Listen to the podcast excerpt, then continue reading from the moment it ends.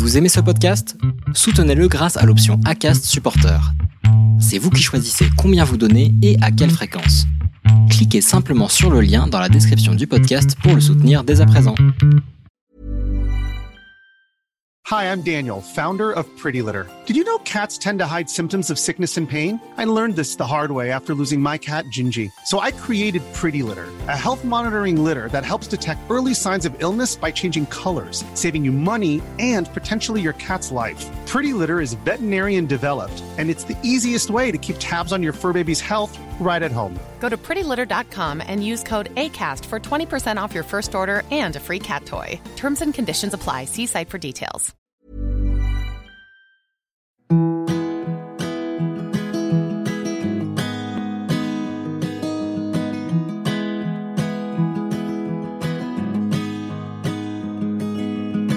be right behind you, Josephine.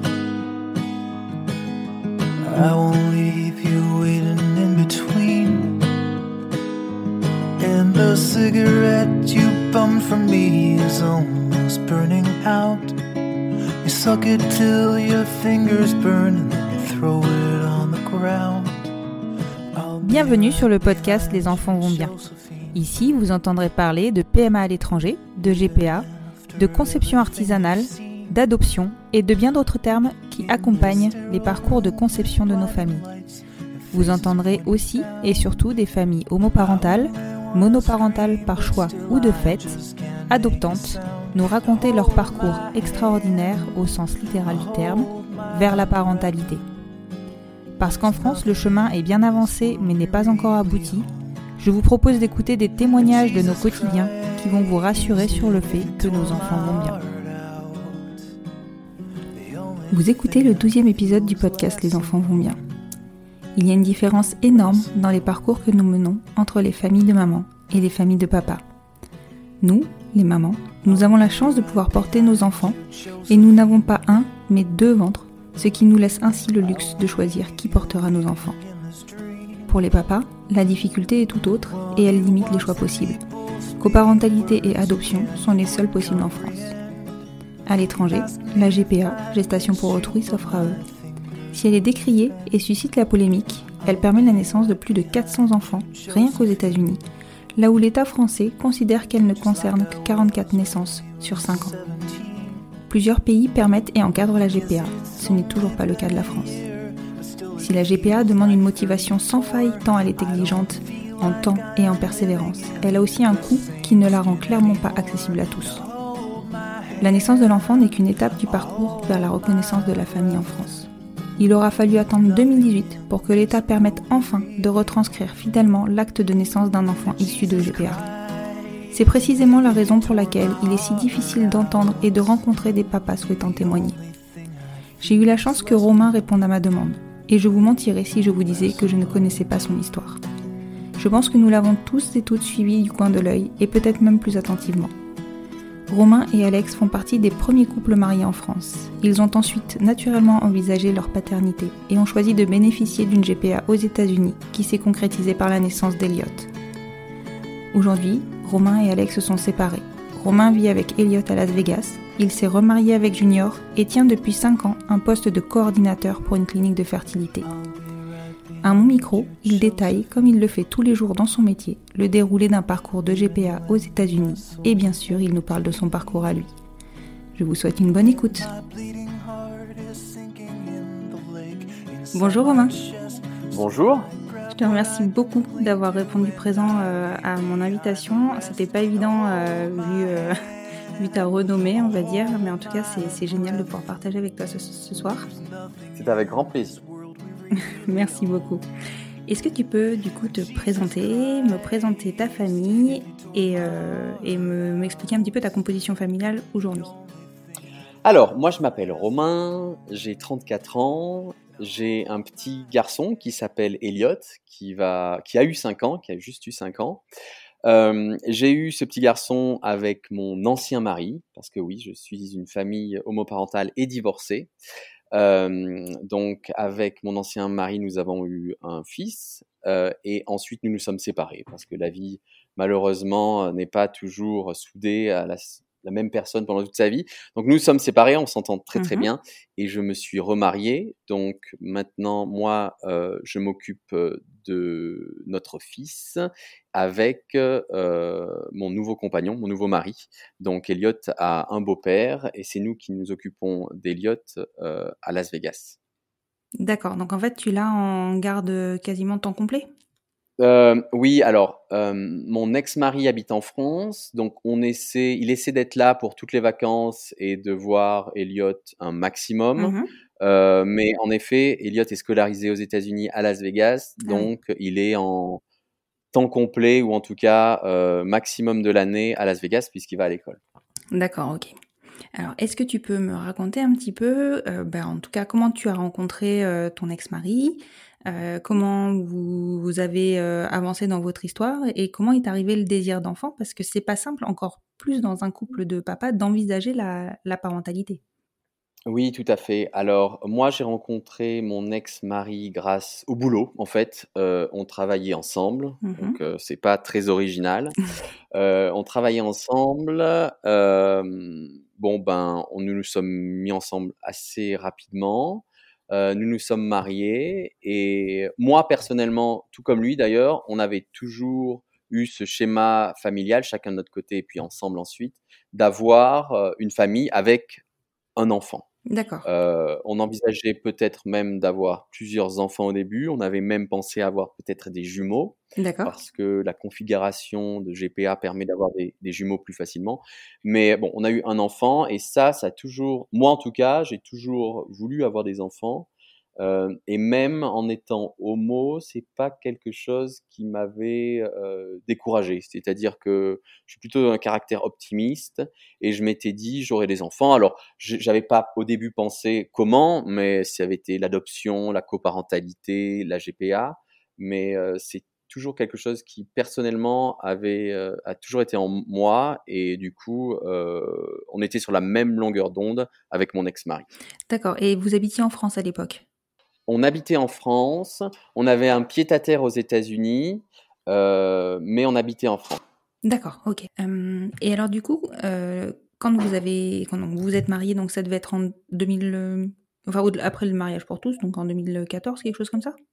On s'est marié en 2013. 2013. Donc le mariage pour tous, ça devait être euh, au printemps 2013 Mhm. et on s'est marié en France en septembre 2013 et on a célébré euh, aux États-Unis en décembre 2013. Las Vegas étant la ville des mariages, nous avons fait un mariage à Las Vegas avec nos amis. Donc un mariage à Las Vegas, parce que tu étais déjà euh, au niveau, enfin, tu avais déjà un rapport avec Las Vegas à ce moment-là ou pas du tout? C'était Euh, mon ex-mari a une partie de sa famille qui vit à Las Vegas. Donc, euh, mon ex-mari Mhm. avait un- une accroche avec Las Vegas et euh, il était, enfin, il est toujours d'ailleurs, euh, il met en scène des spectacles. Donc, s'il y a bien une ville où on peut mettre en scène des spectacles, c'est Las Vegas. Oui. Donc, il avait, euh, il a toujours eu d'ailleurs un petit pied-à-terre, un petit appartement à Las Vegas. Et quand on s'est rencontrés, on allait passer nos étés à Las Vegas. Et ensuite, euh, on a décidé de s'installer à Las Vegas, mais ça, c'est une fois qu'on a eu euh, notre enfant. Donc suite à votre mariage, euh, vous avez de suite, vous êtes de suite lancé dans la GPA. Comment vous avez fait le choix de la GPA finalement, puisque tu parlais tout à l'heure de coparentalité ou, ou d'autres procédés?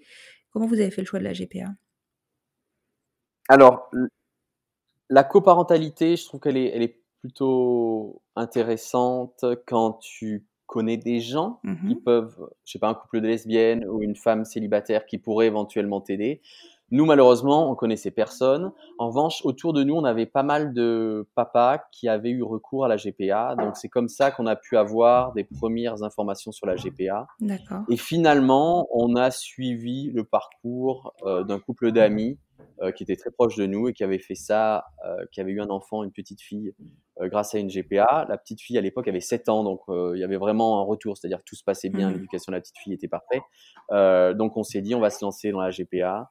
C'est aussi ça qui nous a permis euh, de nous installer encore plus aux États-Unis en se disant, euh, il faut quand même remettre les choses dans leur contexte. C'était la période du mariage pour tous, les manifestations dans les rues. Donc euh, l'idée, c'était de se dire, si on fait une GPA, c'est mieux qu'on vive aux États-Unis pour le bien-être de notre enfant. Euh, voilà comment aussi on a basculé sur le fait de rester en permanence à Las Vegas. D'accord. Parce qu'aux États-Unis, c'est bien mieux perçu qu'en France? La GPA aux États-Unis, euh, dans certains États, elle est euh, légale depuis 30 ans. Ah oui.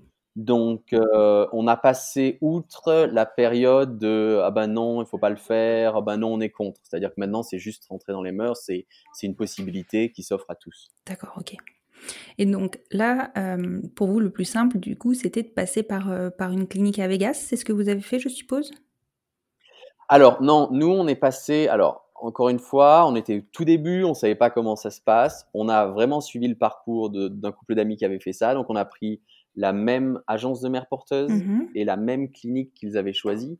On pensait, parce qu'on connaissait rien à, à la GPA aux États-Unis, que en fait, c'était interdit d'avoir recours à une mère porteuse dans le Nevada et d'avoir recours à une clinique dans le Nevada. On pensait qu'il y avait que la Californie et euh, qui, qui autorisait ça. Pour remettre dans le contexte, hein, c'était il y a sept ans, donc euh, Oui, c'était flou. euh, on était vraiment. euh, Enfin, il y avait très peu de personnes qui parlaient de ça en France. On n'avait pas encore eu Marco Fogiel qui avait écrit son livre. On n'avait pas encore eu aucun débat parce que c'était même pas possible euh, d'ouvrir un débat. Donc, euh, on était vraiment au tout début Ouais, en France. Donc, on a tout simplement suivi le parcours d'un couple de Français qui l'avait fait euh, et qui avait réussi à avoir son enfant. D'accord. Donc, vous êtes parti en Californie. Donc, on est parti euh, en Californie pour lancer le process avec une euh, agence de mère porteuse à Los Angeles, une clinique à Los Angeles et euh, une mère porteuse qui était à côté San Francisco. D'accord. Donc, en fait, tout ça, c'est trois organismes indépendants, finalement. Enfin, la mère porteuse en elle-même n'est pas un organisme, mais tu, tu dois d'abord trouver un organisme qui te propose des mères porteuses, un organisme qui te propose, je suppose, un don d'ovocytes, et la clinique Alors, je vais t'expliquer exactement parce que, ouais, du coup, ça c'est mon, c'est maintenant ce que je fais, donc je peux t'expliquer vraiment comment ça se s'organise. D'accord. Euh, Il y a quatre grandes parties. Il y a une première partie qui est la donneuse d'ovocytes. Il faut que tu trouves une donneuse d'ovocytes. Mhm. Euh, certaines cliniques ont des bases de données de donneuses d'ovocytes. Si c'est pas le cas, euh, dans ce cas-là, il faut fa- prendre contact avec une agence de donneuses d'ovocytes. Ça, c'est la première partie, trouver ta donneuse d'ovocytes. Ensuite, la deuxième partie, ça va être de trouver ta clinique de fertilité pour pouvoir créer les embryons. Donc, dans le cas d'un couple homosexuel, euh, les papas vont donner leur sperme et ils vont récupérer les ovocytes de la donneuse d'ovocytes. Et tout ça est organisé grâce à la clinique de fertilité qui va créer des embryons. D'accord. Donc ça, c'est le début. Une fois qu'on a nos embryons, il va falloir une mère porteuse pour porter l'enfant. Donc on va appeler une agence de mère porteuse. Mhm. Troisième entité, l'agence de mère porteuse qui va trouver une mère porteuse pour porter ton enfant. Mhm. Et il y a une quatrième partie qui est quand même assez importante puisque c'est une partie légale, Mhm. assurance et banque pour être sûr que tout est encadré, que ton enfant va bien être ton enfant et une côté assurance surtout pour les parents qui sont français pour être sûr que la facture va pas être multipliée par 10 et que tout est vraiment encadré. Donc voilà les quatre grandes parties et les quatre intermédiaires euh, qu'il va falloir contacter pour pouvoir organiser ta GPA. D'accord. Et ça, il n'y a pas des cliniques qui proposent euh, bah, tout au sein de la même clinique? Alors, euh, l'ordre des médecins en fertilité américain recommande, conseille, n'oblige pas, mais presque, les cliniques et les agences de mères porteuses d'être complètement indépendants. D'accord. En gros, il y a une structure qui s'appelle ASRM et qui dit qu'une clinique ne peut pas être propriétaire d'une agence et vice-versa pour pouvoir être objectif et pour ne pas valider des mères porteuses qui seraient entre guillemets bancales, c'est-à-dire oh ben elles sont pas trop en bonne santé, mais comme c'est nos mères porteuses à nous, elles font partie du même groupe, de la même entreprise, on les valide. Donc l'idée, c'est vraiment qu'il y ait une séparation entre la partie logistique, c'est-à-dire l'agence de mères porteuses qui va recruter les mères porteuses, et la partie clinique, c'est-à-dire la clinique de fertilité qui va s'occuper de tout le process euh, clinique. D'accord. Donc vous vous retrouvez en, en Californie, où vous cher- donc d'abord vous cherchez une donneuse d'ovocytes, ou en tout cas une agence. C'est ça. Donc, ouais, la, la première chose qu'on fait, donc, c'est qu'on trouve déjà une clinique. Oui. L'important, c'est de trouver une clinique qui va euh, pouvoir créer nos embryons. Donc, une fois qu'on a la clinique, qu'on a fait notre don de sperme, on va chercher une donneuse d'ovocytes. D'accord. Donc là, la donneuse d'ovocytes, nous, on la cherche, on l'a trouvée grâce à une agence de donneuse d'ovocytes. Donc, c'est une petite euh, entreprise qui s'occupe de ça et seulement de ça, c'est-à-dire qu'ils vont trouver des donneuses d'ovocytes pour des couples partout dans le monde. Euh, en fonction des critères. Donc, si tu veux une donneuse euh, qui soit caucasienne, ils vont trouver une, donneuse caucasienne. Si tu veux qu'elle soit asiatique, voilà. Tu dis ce que tu veux exactement. L'idée, c'est toujours de trouver une, ouais. L'idée, c'est toujours de trouver une donneuse qui ressemble aux parents pour que l'enfant puisse quand même s'attacher aux parents, puisque 50% du matériel génétique de votre, de l'enfant de notre enfance, c'est celui de la donneuse. Mhm. Donc c'est important que la donneuse ressemble aux futurs parents. D'accord, ok. Et vous avez trouvé facilement finalement une donneuse, euh, une donneuse, puis, enfin d'abord la clinique, mais ça vous étiez parti en Californie en ayant, je suppose, dans l'idée euh, déjà la clinique par laquelle vous alliez passer? Oui, donc nous la clinique, on a trouvé assez facilement, euh, et la donneuse, on n'a pas trouvé si facilement que ça parce que on a souvent plein, enfin, plein de profils de donneuses qui pourraient nous correspondre. Mais au final, il faut savoir que les donneuses, euh, il faut qu'elles soient compatibles avec les futurs parents. Donc là, on rentre dans un domaine génétique. Donc il faut qu'il y ait une compatibilité génétique entre les futurs parents et la donneuse. Donc ça, c'est pas toutes les donneuses qui peuvent être compatibles. Mhm. Et après, il faut que la donneuse soit disponible au moment où on veut lancer le process. Donc euh, il faut la trouver au bon moment. C'est-à-dire que si on choisit sa donneuse un peu trop en avance et qu'on ralentit un peu le process parce qu'on n'est pas prêt financièrement ou parce que logistiquement on n'a pas encore fait son don de sperme, la donneuse peut dire bah voilà ça fait déjà deux mois que j'attends donc euh, j'ai autre chose à faire bye bye. Donc ça euh, c'est les deux choses. La compatibilité génétique avec la donneuse et le timing c'est très important pour pouvoir trouver la bonne donneuse au bon moment. Nous, on a dû mettre quand même six mois avant de trouver la bonne donneuse mmh euh, parce qu'on a eu un problème, de, un souci de compatibilité génétique au départ. Donc, il a fallu tout recommencer à zéro et trouver une autre donneuse. Mmh et euh, ensuite, une donneuse qui était disponible mais euh, qui avait un calendrier particulier. Donc, il fallait qu'on s'ajuste en fonction d'elle. Mais nous, ce qui a été le plus compliqué, c'est la partie donneuse de vos sites, en sachant que nous, on n'a pas de contact avec la donneuse de vos sites. Alors ça, si c'est un point particulier, on peut avoir un contact avec la donneuse de vos sites ou pas. Nous, on a choisi de ne pas avoir de contact euh, avec la donneuse de vos sites. Donc, on a son profil, on a ses photos, on a un petit résumé de ce qu'elle fait dans la vie, mais on n'a pas un moyen de contacter cette personne. D'accord. Et Elliot aura-t-il le moyen, s'il le souhaite plus tard ou pas, de la contacter? Quand Elliot, quand Elliot a 18 ans, il peut faire toutes les recherches qu'il souhaite pour trouver cette donneuse. D'accord. Donc c'est la première recherche à faire, c'est de contacter la clinique mmh parce que la clinique euh, est l'intermédiaire à toutes les informations et la clinique peut jouer les intermédiaires en, contactant la donneuse et en disant euh, bah tiens euh, j'ai cet enfant qui a 18 ans maintenant grâce à un don que vous avez fait il y a 20 ans. Est-ce que je peux vous lui transmettre votre adresse email? Et la donneuse peut dire oui ou elle peut dire non. D'accord. Ça, c'est quelque chose qui, dont elles ont conscience dès lors, dès lors qu'elles font le don, en fait. Elles savent, ou en tout cas, elles donnent leur accord pour qu'on puisse éventuellement les contacter Elles donnent pas leur accord pour qu'on puisse. Enfin, il y a deux possibilités. Soit elles donnent leur accord pour qu'on puisse les contacter et en même temps, elles donnent leur identité aux, parents. Donc, les parents ont l'identité quand l'enfant a 18 ans, il peut les contacter comme il veut. Mmh Soit euh, elles ne donnent pas leur identité, donc il n'y a pas un accord de contact avec les parents. En revanche, l'enfant, quand il a 18 ans, il n'y a pas de loi qui interdit à un enfant qui naît grâce à un nom d'ovocyte de ne pas faire des recherches sur sa maman biologique, entre guillemets. Donc l'enfant peut faire les recherches. D'accord, ok. Ok, ok. Donc elles savent que éventuellement quelqu'un peut frapper à leur porte quand il aura 18 ans et dire ben voilà, je suis né grâce à ton don d'ovocyte. D'accord. Et en termes de timing, donc tu me disais là, ça vous a pris déjà six mois pour trouver euh, une donneuse et euh, une mère porteuse, c'est ça?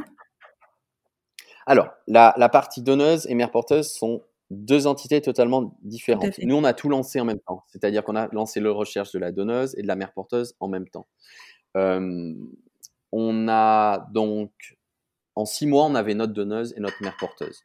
Il faut savoir qu'on peut avancer sur les deux tableaux en même temps on fait tous les examens pour la mère porteuse, la rencontre de la mère porteuse, tout ce qui a à faire avec la mère porteuse, et en même temps, on fait toute la partie création des embryons avec la donneuse. Donc ça, c'est possible. Nous, on a eu un parcours plutôt rapide, puisqu'il y a eu 18 euh, mois entre le moment où on a lancé concrètement la procédure, et c'est-à-dire en faisant notre, don de sperme, et la naissance d'Eliott. Donc ça a été plutôt rapide. Oui, c'est rapide. Euh, c'est ça. La moyenne, c'est quand même 18 mois entre le moment où on se lance. Euh, je parle pas de la, partie préparation, c'est-à-dire euh, réflexion, prise de renseignements, ça, ça peut durer plusieurs années. Euh, mais une fois qu'on se lance, en général, la moyenne, c'est 18 mois. D'accord.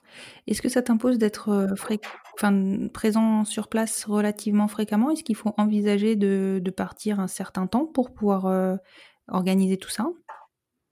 Alors, comment ça se passe? En fait, pour les parents qui sont français, euh, ils ont deux voyages obligatoires. Un voyage pour faire, alors dans les couples, dans le, dans le cas d'un couple hom- homosexuel euh, garçon, Mhm. euh, un voyage obligatoire pour faire le don de sperme et un voyage obligatoire pour récupérer leur enfant à la naissance. Oui, normal. Le premier voyage, il va durer 3-4 jours et le deuxième voyage, il va durer au moins un mois, Mhm. 3 à 4 semaines en fait, le temps tout simplement d'avoir des papiers pour pouvoir rentrer euh, dans son pays avec euh, un passeport pour son enfant.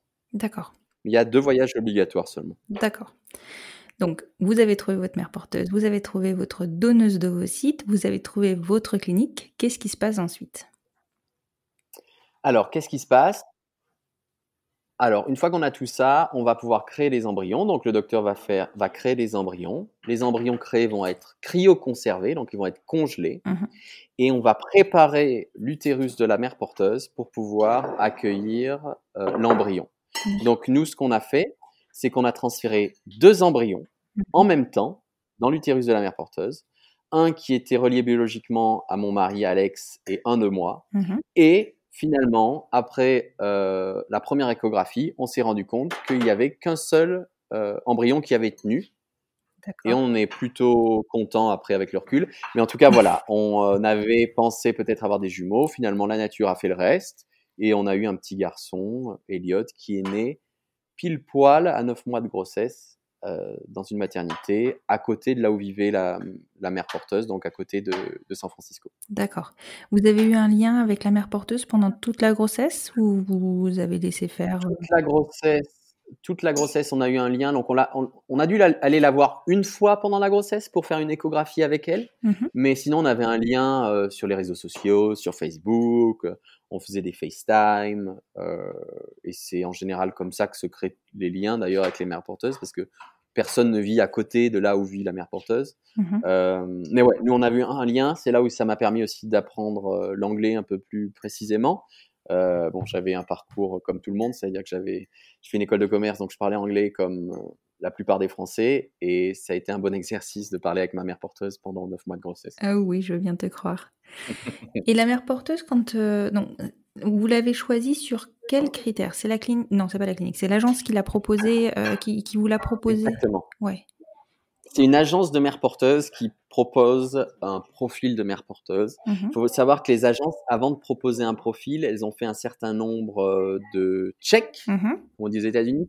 Une mère porteuse, elle est présentée euh, à des parents à condition qu'elle n'ait pas de casier judiciaire et que les personnes qui vivent avec elle n'aient pas de casier judiciaire, Mhm. à condition qu'elle n'ait pas de problème financier, qu'elle n'ait jamais fait de banqueroute personnelle, qu'elle n'ait pas, je sais pas, sa maison hypothéquée et qu'elle ne reçoive pas des aides de l'État. Mhm. Euh, à condition aussi qu'elle ait fait un test psychologique et que le test psychologique et le psychologue l'approuvent en tant que mère porteuse. Mhm.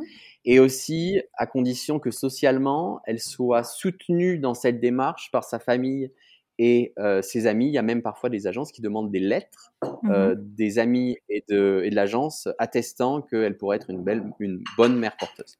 Donc tout ça, c'est l'agence qui va, qui, qui avant de nous présenter notre mère porteuse, qui s'appelle Jessica, Mhm. euh, a fait tout ça. Et nous, on a rencontré Jessica en vrai, c'est-à-dire que en général, la plupart des parents euh, rencontrent leur mère porteuse via Skype euh, ou FaceTime parce que c'est difficile pour des Français de se déplacer aux États-Unis. Nous, on a, on a eu la chance de la rencontrer en vrai dans une euh, dans une petite ville dont j'ai oublié le nom en Californie Mhm. avec le psychologue, donc avec un psychologue qui était là, qui travaillait pour l'agence de mère porteuse. Il y a toujours quelqu'un de l'agence qui est là pour la première introduction. Donc nous, on avait le psychologue qui était là euh, et le courant est vraiment passé super bien. Elle était là avec son mari.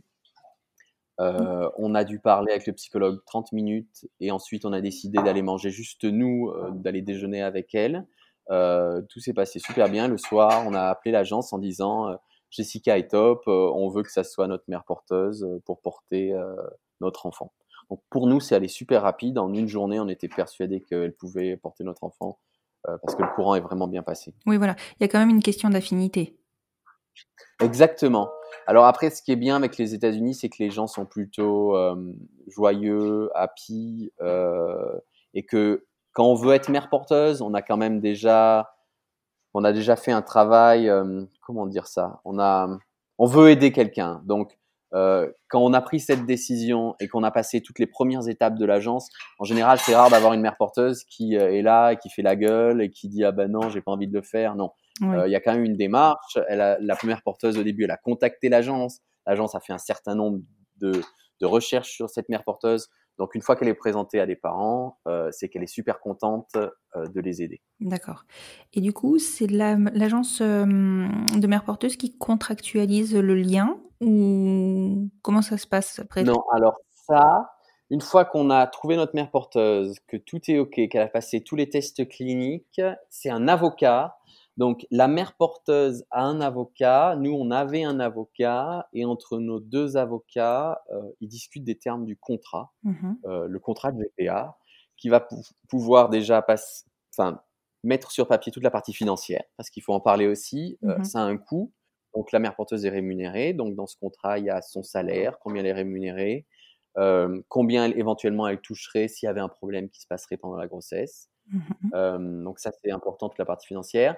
Il y a, je crois, la partie, euh, en, gros, pour résumer, qu'est-ce qu'elle a le droit de faire ou de ne pas faire pendant la grossesse. Bon, avec des choses basiques, c'est-à-dire que c'est sûr que dans tous les contrats, c'est écrit qu'elle n'a pas le droit de boire pendant la grossesse. Mmh Et puis si les parents, nous, nous on était plutôt cool, on n'a rien mis, mais si on avait voulu qu'elle mange, par exemple, bio pendant toute la grossesse, on aurait pu le mettre dans ce fameux contrat. D'accord. Bon, on n'a pas fait ça. Et il y a aussi une partie alors, qui fait très peur parce que l'avocat nous avait posé des questions genre euh, on liste tous les problèmes qui peuvent arriver pendant la grossesse. Bon, en général, ils n'arrivent pas, mmh mais euh, on les liste. Comme ça, au cas où ils arrivent, on va directement voir dans le contrat et on n'est pas obligé de rentrer en, en, contradiction avec sa mère porteuse, en fait. D'accord. Donc, l'idée, c'est vraiment de brosser tout ce qui pourrait arriver. Comme ça, si ça arrive, eh ben, on, a, on va regarder dans le contrat et on ne rentre pas en confrontation avec sa mère porteuse. D'accord, ok. Ok, et alors du coup, tu parlais du budget tout à l'heure, parce qu'effectivement, il y a une partie financière qui n'est pas neutre. Euh, en gros, combien, en, moyenne, on doit compter pour pouvoir avoir un enfant par le biais de la GPA aux États-Unis? Or, euh, je te parle hors voyage. Euh, enfin voilà, vraiment le. Ouais. Alors, je peux même te donner une enveloppe globale, même avec voyage, c'est-à-dire tout compris ne vous lancez pas dans une GPA si vous n'avez pas entre 130 000 euros et 150 000 euros. Ça, c'est le budget global, c'est énorme. Et nous, on a fait un emprunt hein, au Crédit Mutuel mmh parce qu'on ne pouvait pas payer, payer ça. Euh, maintenant, j'ai la chance de travailler avec des couples français et euh, je pense que 80% des couples font des emprunts mmh pour pouvoir financer leur, leur GPA parce que c'est un prix euh, énorme. qui s'explique parce que le système de santé américain coûte très cher, qui s'explique parce que ben, il faut quand même rémunérer la mère porteuse, que les mères porteuses sont rémunérées en moyenne entre 40 000 et 50 000 dollars. Donc ça, c'est de l'argent qui va à la mère porteuse. Et finalement, c'est pas mal parce qu'on se rend compte que dans ce process, euh, la rémunération de la mère porteuse, eh ben, il n'est pas tellement important par rapport aux gros chiffres que je vous ai annoncés tout à l'heure. Mmh euh, mais, euh, mais voilà, en gros, il y a partie légale, bien évidemment, qui coûte aussi de l'argent. Oui. avec ce budget, en, Ouais, les avocats, parce que les avocats, bon, c'est pareil, c'est un business. Mmh euh, mais entre 130 000 et 150 000 euros, vous, vous pouvez encadrer une GPA euh, en étant un petit peu large aussi. D'accord. Ok. Et alors, euh, la grossesse de ta mère porteuse se passe bien, vu que Elliot est là. Euh, comment ça s'est passé en fait? Donc vous êtes allé une première fois sur la, pour une échographie et ensuite euh, pour l'accouchement, tu y vas sur une date à peu près euh, prévue. Comment ça se passe? Alors nous, on s'est, le docteur de la clinique nous avait donné une date d'accouchement approximative, peut-être huit mois avant l'accouchement. Mmh et il est né exactement à cette date. Donc, on était arrivé sur place une semaine avant, parce que l'agence, et d'ailleurs, tout le monde recommande un peu d'arriver une semaine avant, au cas où mhm. l'enfant arrive un peu prématurément. Euh, et donc, on est resté euh, en tout sur place, je pense, nous 15 jours, euh, puisqu'une fois que Elliot est né, il a dû rester peut-être trois jours à l'hôpital parce qu'il avait un début de jaunisse. Euh, et on est reparti à Las Vegas. On avait la chance de repartir à Las Vegas. Mhm. Euh, non, on a dû rester sur place euh, 10 jours. 10 jours sur place. Mhm. Et on est rentré ensuite en voiture, donc de San Francisco euh, à Las Vegas. Il y a quand même 9 heures de, de, de route. Oui. Donc on est rentré avec lui dans la voiture qui avait 3 jours. Euh, ça, ça fait un peu bizarre. On a fait d'ailleurs une étape à l'hôtel où on était dans un petit motel avec un enfant de 3 jours, deux papas. Enfin, Oui. personne ne nous a jugés, personne ne, enfin, personne ne nous a regardés. Peut-être que des gens nous ont regardés, mais on était plus stressés, je pense, que les gens autour en se disant, mais mon Dieu, les gens vont penser qu'on a enlevé cet enfant. Oui, tu m'étonnes. Euh, en plus, il arrête pas de pleurer. Euh, voilà. Mais tout s'est très bien déroulé et on est rentré ensuite dans notre maison de Las Vegas. Et on est resté, je crois, trois jours aux États-Unis avant de repartir en France parce qu'on était toujours résident français. Donc, euh, on est reparti en France euh, puisqu'on vivait entre les États-Unis et la France. D'accord. Et à ce moment-là, Elliot avait déjà ses papiers ou euh, parce que ça a été rapide a priori? Enfin, d'après ce que tu me dis, ça a été rapide. Alors, le passeport, ouais, le passeport américain, il est rapide. Hein, on l'a en 15 jours. Ah oui. Donc ça, c'est très très rapide.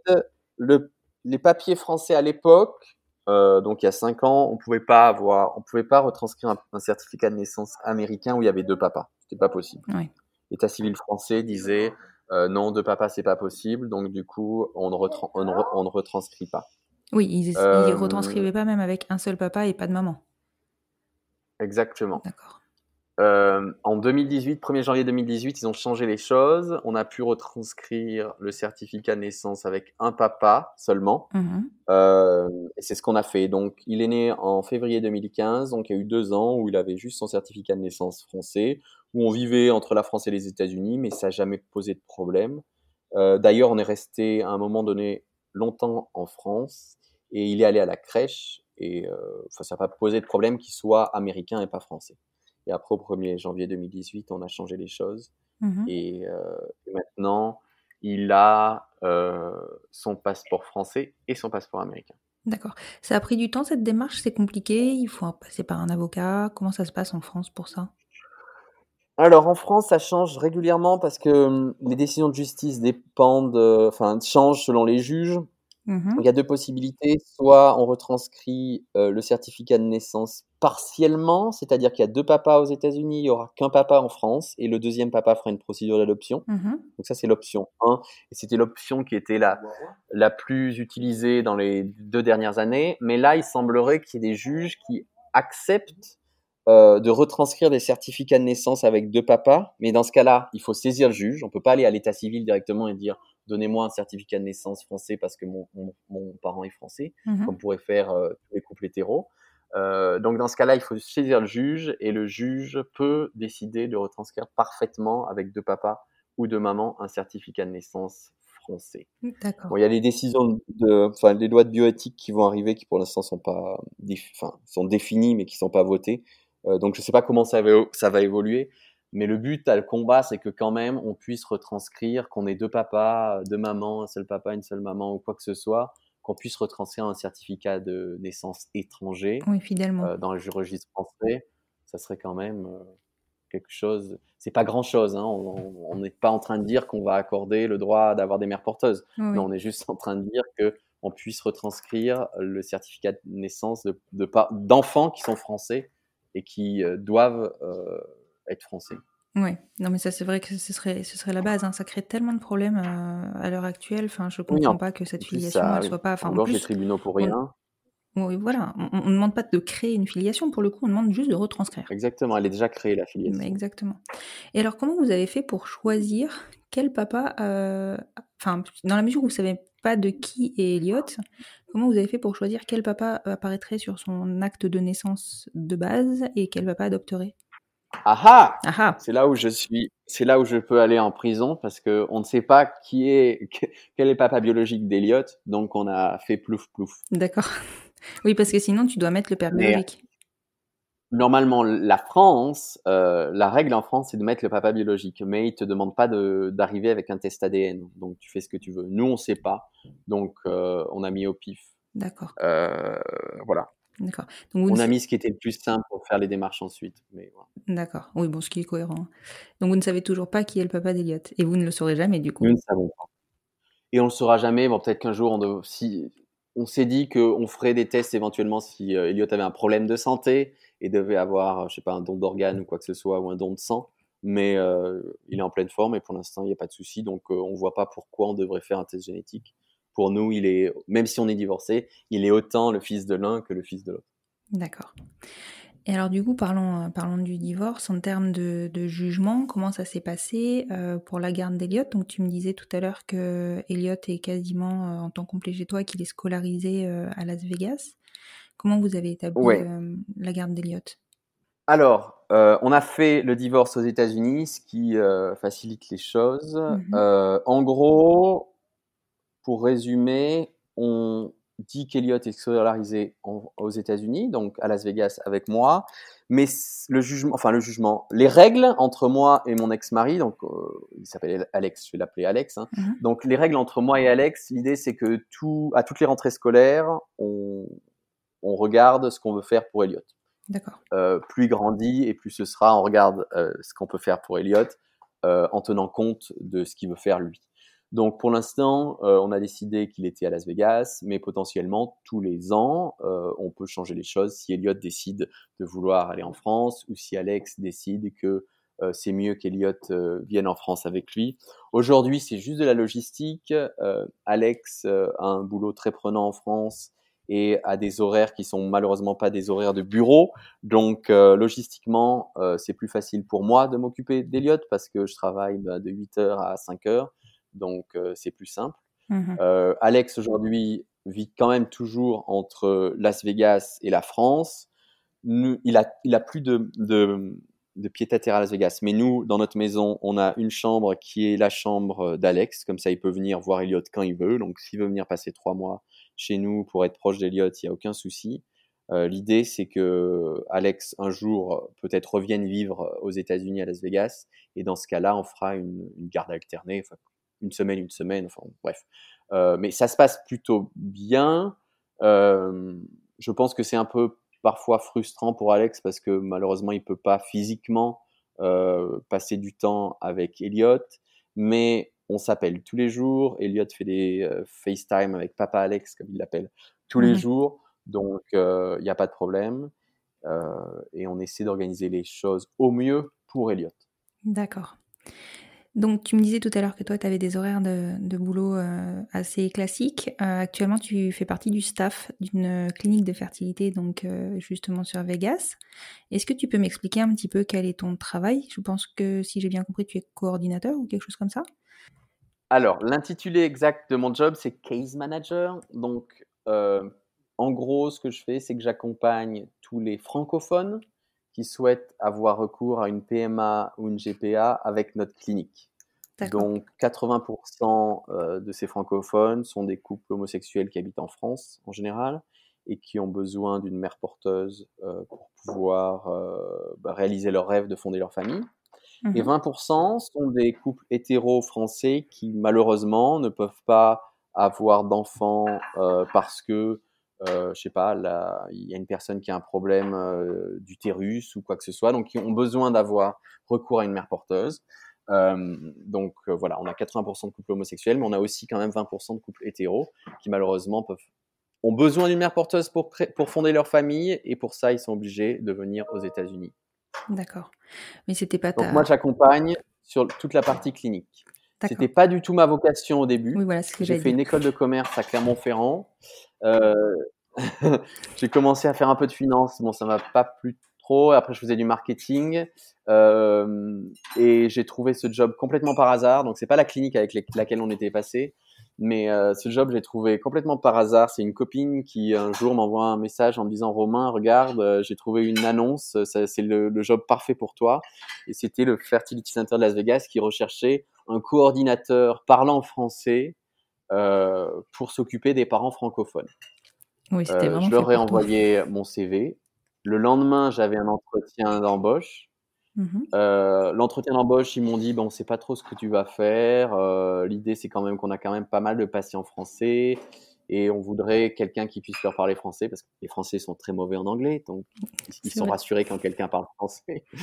Et donc du coup, euh, je leur ai dit ok, bah ça me branche bien. Le lendemain, j'avais une offre d'emploi et le surlendemain, je commençais à travailler.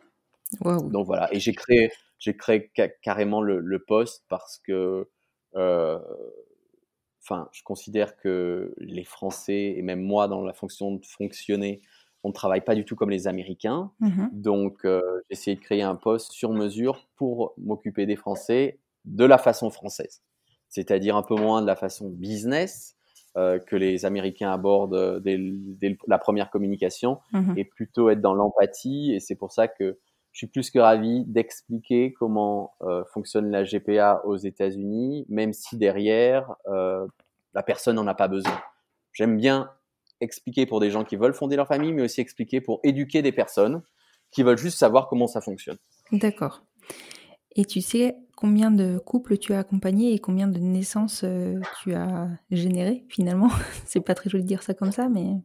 Alors, on a permis la naissance euh, depuis que je suis au Fertility Center, donc ça va faire bientôt trois ans, de 40 enfants euh, français.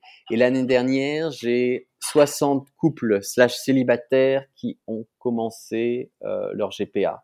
Donc, je suis un, petit nouveau au Fertility Center qui est ouvert depuis 32 ans quand même. Oui. Mais moi, cette année, j'attends 50 enfants et potentiellement bah, 60 l'année prochaine.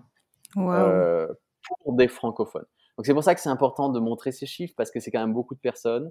Euh, on n'est pas le seul fertility center aux États-Unis, donc euh, il y a d'autres fertility centers, des parents qui utilisent d'autres fertility centers. Donc je pense qu'on ne doit pas être loin de peut-être 300, 300 à 400 euh, enfants français qui naissent tous les ans grâce à une mère porteuse aux États-Unis ou au Canada, parce qu'on s'occupe, on travaille aussi avec des mères porteuses au Canada. Euh, et, voilà, et malheureusement des enfants qui rentrent en France dans un système qui permet pas de les accueillir, mmh où ils sont mis en marge de la société. Euh, c'est important aussi de rappeler ces chiffres pour que la loi puisse changer et qu'on puisse, que tous ces enfants puissent avoir un certificat de naissance et vivre comme des enfants français.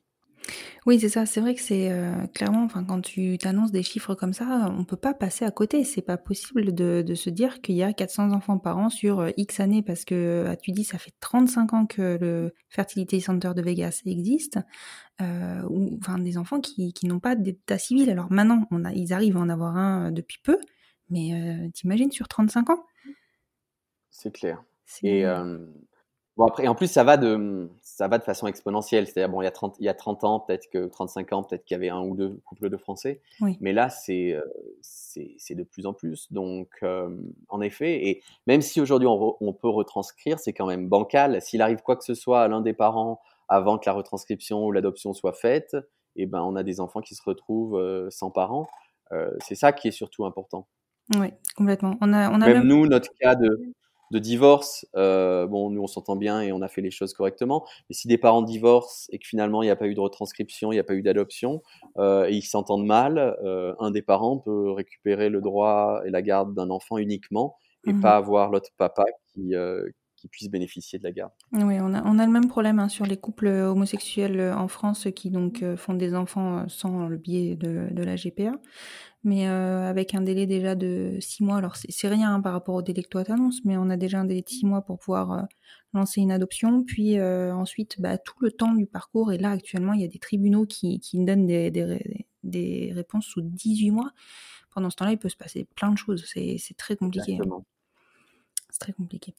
J'ai poser une question que je pose fréquemment, enfin quasiment dans tous mes épisodes. Est-ce qu'un enfant peut être heureux avec deux papas? Alors, euh, je vous encourage à regarder mon Instagram et à me, prouver qu'Eliott n'est pas heureux avec deux papas. Euh, bien sûr qu'il peut être heureux avec deux papas, euh, comme il peut être heureux avec deux mamans, avec un seul papa, une seule maman, un papa, une maman. ce qui est important de rappeler, c'est que toutes les familles sont différentes et que quand on a de l'amour à transmettre, il n'y a aucune raison que les enfants soient pas heureux. Il faut juste leur expliquer d'où ils viennent et jamais leur mentir. Et, et comme ça, les enfants sont, heureux. Tu as expliqué, enfin vous avez expliqué à Elliot euh, le parcours que vous avez effectué? On lui a expliqué, il sait exactement, depuis qu'il est né, on lui raconte la petite histoire de, sa vie. Euh, aujourd'hui, il est conscient qu'il était euh, dans le ventre donc de Jessica, sa mère porteuse, mhm. qu'il voit régulièrement. Ah oui, vous êtes toujours en contact. On est toujours en contact. elle vient pour tous ses anniversaires. on est toujours en contact.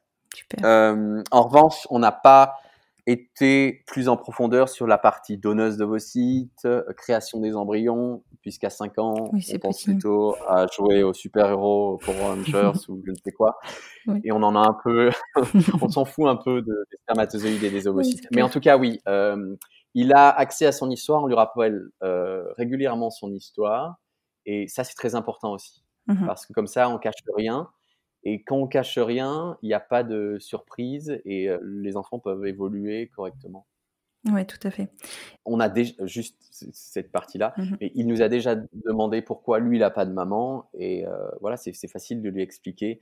Alors encore plus maintenant où dans une classe il va y avoir des parents divorcés, il va y avoir des parents célibataires, il va y avoir des familles homoparentales, c'est facile d'expliquer bah, que toutes les familles sont différentes, différentes et que lui il a deux papas euh, il a même deux papas et un beau papa, euh, voilà, et que, et que c'est comme ça.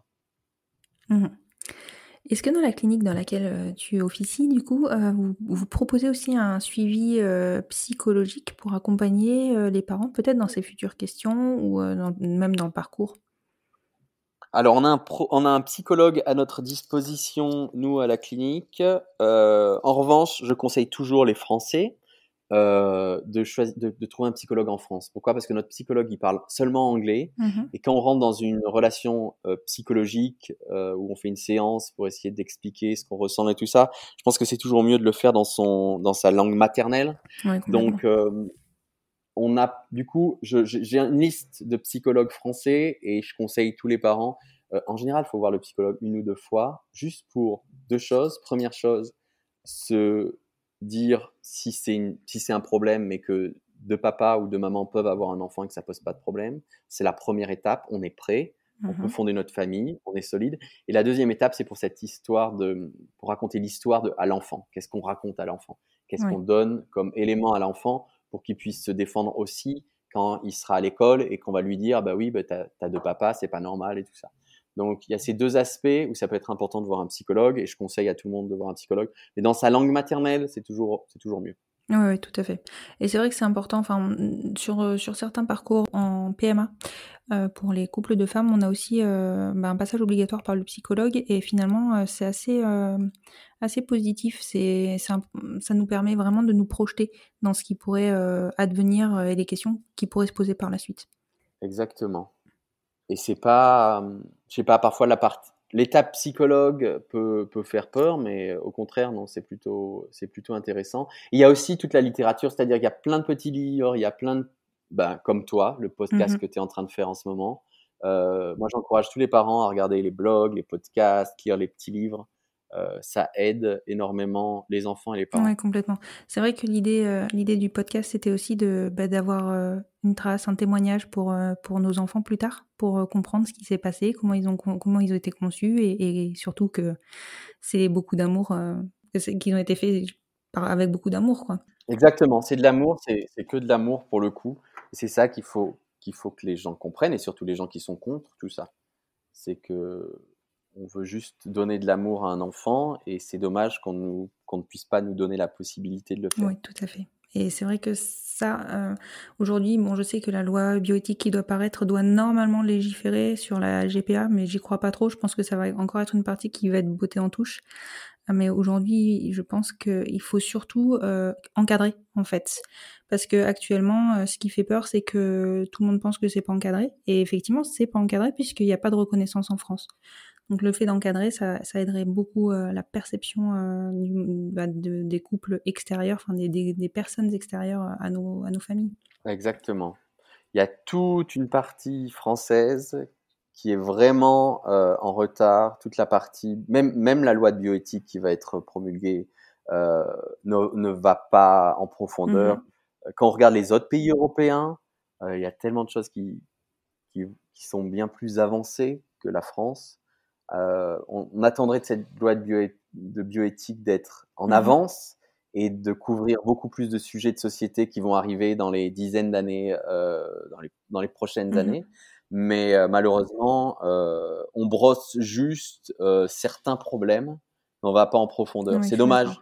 Euh, C'était pas tellement ce qu'avaient promis euh, les gouvernants en place au Mhm. départ, et c'est dommage que finalement on met des petits euh, comment dire ça, mais des petits pansements sur des problèmes sans vraiment réformer les choses en profondeur.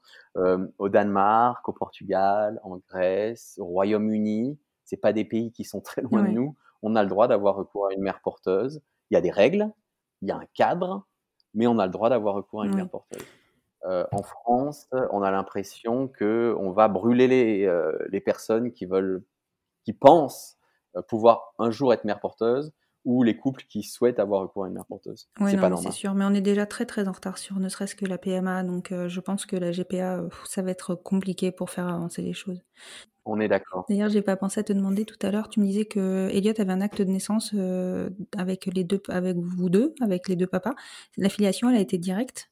Pour l'acte de naissance, quel, quel- quel acte de naissance? L'américain ou le français? L'américain, pardon. Oui, l'américain. Ah oui, pardon, oui.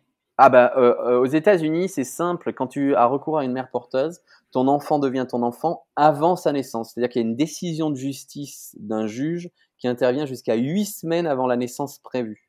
Donc, comme ça, quand ton enfant naît, euh, la sage-femme te remet ton enfant, euh, la mère porteuse est déjà plus dans le process. D'accord. La filiation, c'est vraiment. Donc, oui, on est, euh, rendez compte, en France, il faut attendre 18 mois avant qu'il y ait une filiation avec deux parents qui soient homo.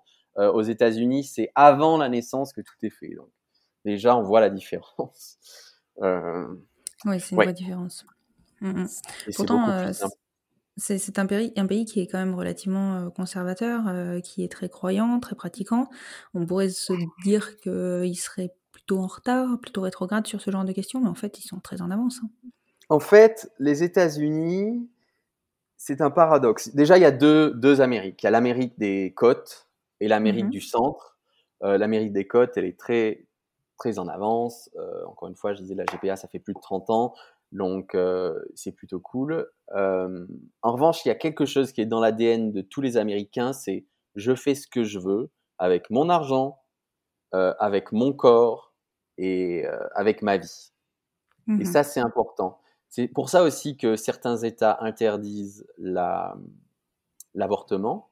Bon, là, je suis désolé, on dévie de, de- de sujet, mais parce qu'en Mhm. gros, ils considèrent que le fœtus n'est plus, ou l'embryon n'est plus le corps de la personne, mais c'est un corps extérieur. Donc c'est pour ça qu'il doit grandir. Mais ça va dans la même logique, en fait, qu'être mère porteuse. Il y a beaucoup de mères porteuses qui sont de religion mormone, Mhm. euh, et qui euh, veulent aider parce que leur religion, la, religion pour eux vont dire il faut aider son prochain, il faut aider. Donc si on peut aider un couple, euh, même s'il est homosexuel d'ailleurs, parce que moi j'ai travaillé avec des mères porteuses qui sont mormones et qui euh, ont aidé des couples homosexuels. Mais euh, en revanche, si à six mois de grossesse, on se rend compte que l'enfant a une malformation et qu'il va naître handicapé, ces mères porteuses sont contre l'avortement. C'est-à-dire que si les parents se disent, ben, on préfère arrêter là parce qu'on veut pas un enfant qui naisse handicapé, on veut pas qu'il soit handicapé toute sa vie pour lui, Mhm. euh, il y a des mères porteuses, comme tu disais tout à l'heure, qui sont religieuses et qui vont refuser ça.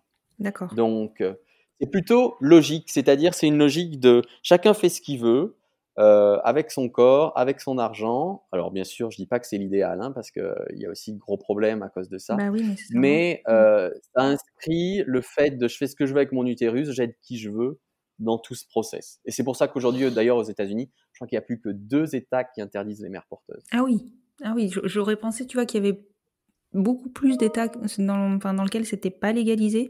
Je pensais qu'il y en avait que très peu finalement qui, qui l'autorisaient. Non, il y a euh, il y a quatre États qui ne l'autorisent pas le Nebraska, la Louisiane, le Michigan et l'État de New York. D'accord. Ok.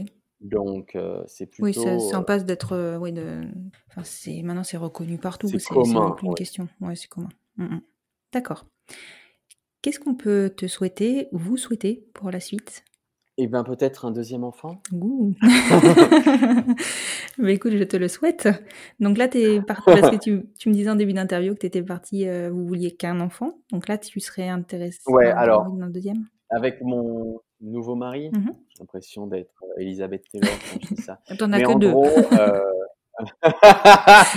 j'espère en, en garder que deux. Mais euh, oui, ben, on, on aimerait bien euh, peut-être euh, fonder avec mon nouveau mari notre famille et, et avoir un second enfant. Donc on, on y réfléchit. Mhm. On a un dossier qui est déjà ouvert au Fertility Center de Las Vegas et, et dans une agence de mère porteuse. Mhm. Mon mari travaille pour une agence de mère porteuse, donc on est Ah, très très orienté GPA. Oui, oui, ça va. Mais, vous euh, connaissez, voilà. vous y connaissez bien. D'accord. Exactement. Mais euh, là, du coup, on essaie de, de voir comment organiser les choses financièrement. C'est la seule chose. Oui, oui, forcément. Parce que même si on, si on va, on va pas payer le plein tarif parce qu'on travaille pour, dans ce milieu, euh, il y a quand même, enfin, va quand même falloir payer un certain nombre de choses. Donc voilà. Une fois qu'on aura réuni financièrement l'argent, on se lancera dans ce projet. Donc, tu peux me souhaiter euh, un deuxième enfant. Eh ben, je te souhaite un deuxième, voire un troisième si tu souhaites avoir des jumeaux enfants. Ouais, je suis pas sûr que j'aille jusqu'à trois. Non. Euh, mon mari est mexicain et il a peut-être euh, il a deux sœurs et deux frères et il voudrait avoir cinq enfants, mais moi je reste très français. deux enfants, c'est parfait. D'accord. Bon, après, euh, je ne peux que t'inciter à en avoir plusieurs. hein. J'en ai moi-même euh, plusieurs. Et euh, c'est que du bonheur. Mais en tout cas, ouais, c'est c'est génial. Enfin, c'est un super projet et je te le souhaite. Je vous le souhaite à tous les deux. Et je le souhaite aussi à Elliot parce qu'avoir un frère ou une sœur, c'est quand même magique dans la C'est vie. sûr. Surtout en période de confinement. Oui, tout à fait. Particulièrement en période de confinement. Il fallait le placer. Désolé, je, je mets quelque chose du coup qui sera anachronique dans quelques mois, Non, il n'y a mais aucun euh, souci. Au contraire, j'ai fait d'autres enregistrements euh, Oui. sur la période et euh, on en parle aussi. Pas de souci. en tout cas, je te remercie vraiment beaucoup d'avoir donné la parole à tous les papas de France et bah, sûrement de l'étranger qui, ou futurs papas qui souhaiteraient en tout cas le devenir. Euh, vraiment, c'est, enfin voilà, c'est, je te remercie pour ton témoignage parce que c'est, encore pas facile. Effectivement, parce qu'en France, c'est pas du tout euh, légalisé, légiféré, donc euh, c'est un peu la chasse aux sorcières hein, par rapport Avec à ça. grand plaisir et je suis plus que disponible s'il y a besoin de, de répondre à des questions. C'est très gentil. Je mettrai en lien de, de cet épisode dans le, le lien de ta clinique pour que, bah, pour que les auditeurs puissent se tourner vers toi en direct, euh, en tout cas pour ta clinique. Merci beaucoup Romain. Avec grand plaisir. Merci beaucoup. À bientôt. À bientôt. Et voilà, c'est la fin de cet épisode. J'espère qu'il vous aura plu. Et si c'est le cas, n'hésitez pas à soutenir le podcast en lui mettant 5 étoiles sur votre plateforme d'écoute et plus particulièrement sur Apple Podcast, afin de lui donner plus de visibilité. N'hésitez pas à le partager et à le faire découvrir. Plus nous gagnerons en visibilité et plus nous aiderons d'autres familles à se construire et ainsi nous normaliserons les nouveaux schémas familiaux. Peut-être aurons-nous aussi la chance de pouvoir rassurer et montrer la voie aux nouvelles générations. Vous retrouverez en note de cet épisode le compte Instagram de Romain ainsi que le lien vers sa clinique de fertilité à Las Vegas. Je vous souhaite une très belle fin de journée et vous dis à vendredi prochain pour écouter un nouvel épisode du podcast Les enfants vont bien.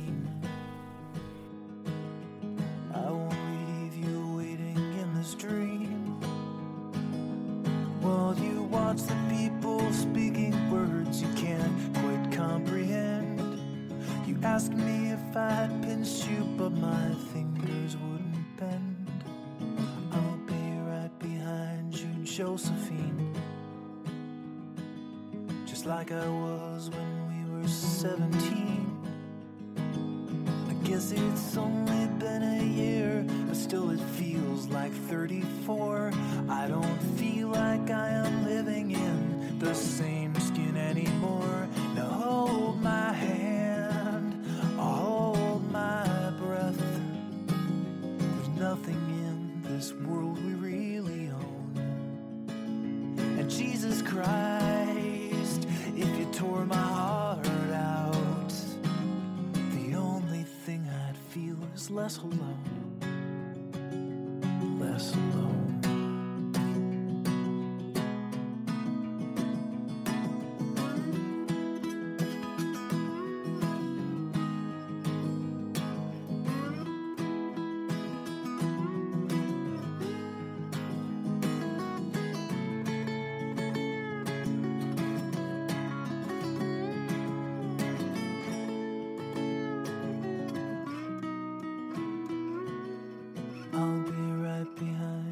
Josephine.